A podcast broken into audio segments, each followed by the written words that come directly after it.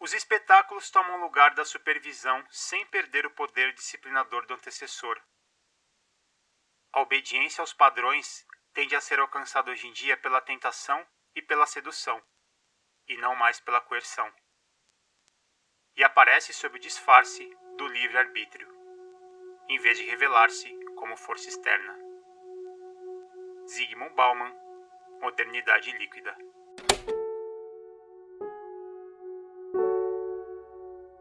Muitos, talvez a maioria, são nômades sem abandonar suas cavernas.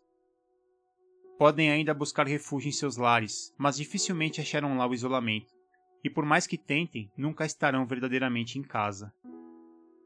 Os refúgios têm paredes porosas, onde se espalham fios sem conta e que são facilmente penetradas por ondas aéreas. Essas pessoas são, como a maioria antes delas, dominadas e remotamente controladas. Mas são dominadas e controladas de uma maneira nova, a liderança foi substituída pelo espetáculo. Ai daqueles que ousem lhes negar entrada. Acesso à informação, em sua maioria eletrônica, se tornou o direito humano mais zelosamente defendido, e o aumento do bem-estar da população como um todo é hoje medido, entre outras coisas, pelo número de domicílios equipados com aparelhos de televisão. E aquilo sobre o que a informação mais informa é a fluidez do mundo habitado e a flexibilidade dos habitantes.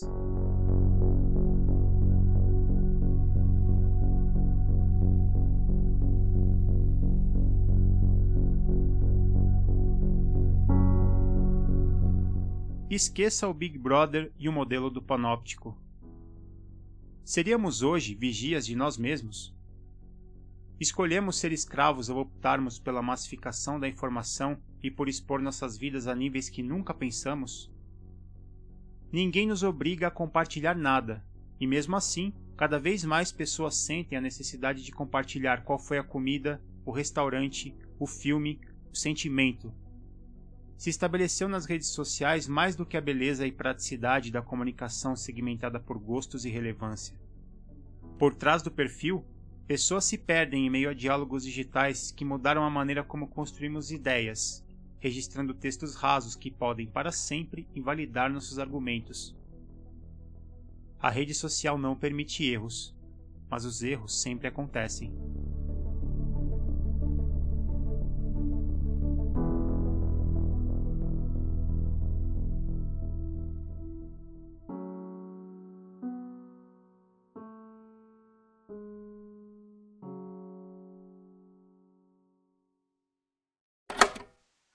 Mais o grande irmão à espreita. Sua tarefa agora é observar as fileiras crescentes de grandes irmãos e grandes irmãs, e observá-las atenta e avidamente na esperança de encontrar algo de útil para você mesmo. Um exemplo a imitar ou uma palavra de conselho sobre como lidar com seus problemas, que, como os deles, devem ser enfrentados individualmente, e só podem ser enfrentados dessa forma, não há mais grandes líderes para lhe dizer o que fazer e para aliviá-lo da responsabilidade pela consequência de seus atos. No mundo dos indivíduos, há apenas outros indivíduos assumindo toda a responsabilidade pelas consequências de ter investido a confiança nesse e não em qualquer outro exemplo.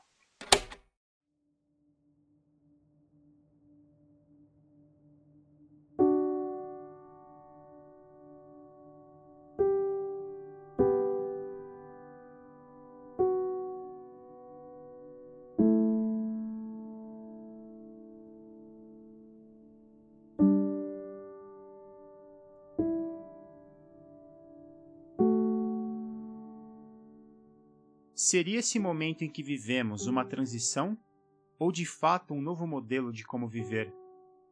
Se passamos de uma fase sólida para líquida, qual será o limite e como podemos controlar a vazão pela qual nosso tempo escapa? Esse tempo que se tornou cada vez mais precioso. Na modernidade líquida de Bauman, fica a sensação a todo momento que tudo se dissipa e que o curto prazo é a única constante. Em suas próprias palavras, a escolha racional na era da instantaneidade significa buscar a gratificação evitando as consequências, e particularmente as responsabilidades que essas consequências podem implicar. Traços duráveis da gratificação de hoje hipotecam as chances das gratificações de amanhã. A duração deixa de ser um recurso para tornar-se um risco.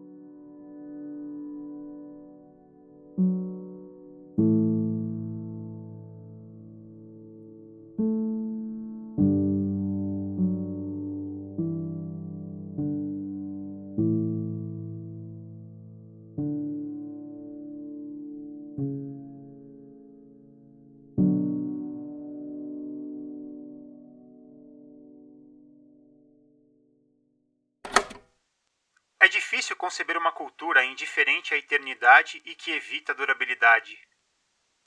Também é difícil conceber a moralidade indiferente às consequências das ações humanas e que evita a responsabilidade pelos efeitos que essas ações podem ter sobre outros. O advento da instantaneidade conduz a cultura e a ética humanas a um território não mapeado e inexplorado, onde a maioria dos hábitos aprendidos para lidar com os afazeres da vida perdeu sua utilidade e sentido. Na famosa frase de Guy Debord, os homens se parecem mais com seus tempos que com seus pais. E os homens e mulheres do presente se distinguem de seus pais vivendo num presente que quer esquecer o passado e não parece acreditar mais no futuro. Mas a memória do passado e a confiança no futuro foram até aqui os dois pilares em que se apoiavam as pontes culturais e morais entre a transitoriedade e a durabilidade, a mortalidade humana e a imortalidade das realizações humanas, e também entre assumir a responsabilidade e viver o momento.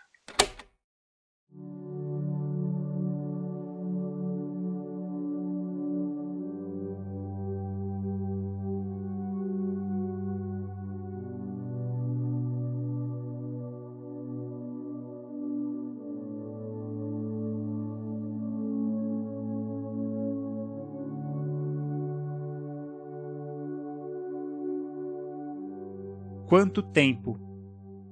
E nesse tempo, estaríamos apenas sentindo como ele escapa por nossos dedos, simplesmente pela velocidade como tudo passa? Independente do estado em que vivemos e de como o curto prazo se faz mais presente do que o longo prazo, seria tudo isso apenas uma percepção nostálgica de que mudamos e de que não voltaremos a ser como fomos? Seria difícil aceitar que o tempo passou e que com isso temos que lidar com o espaço vazio deixado pela morte daqueles que amamos, dos sonhos que não se realizaram e dos planos que nunca saíram do papel? Seria nostalgia uma visão que coloca o passado como o tempo ideal, apenas porque antes era mais fácil sonhar?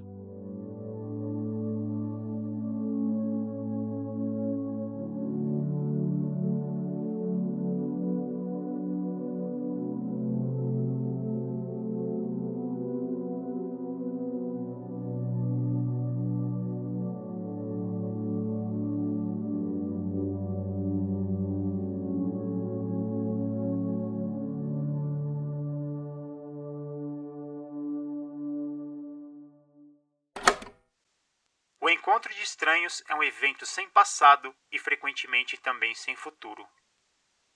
Uma história para não ser continuada. Uma oportunidade única a ser consumada enquanto dure e no ato, sem adiamento, e sem deixar questões inacabadas para outra ocasião. Esse foi o episódio de Refrações, um podcast experimental de Rodolfo Quinafélix. Para outros episódios e saber mais, acesse refrações.com.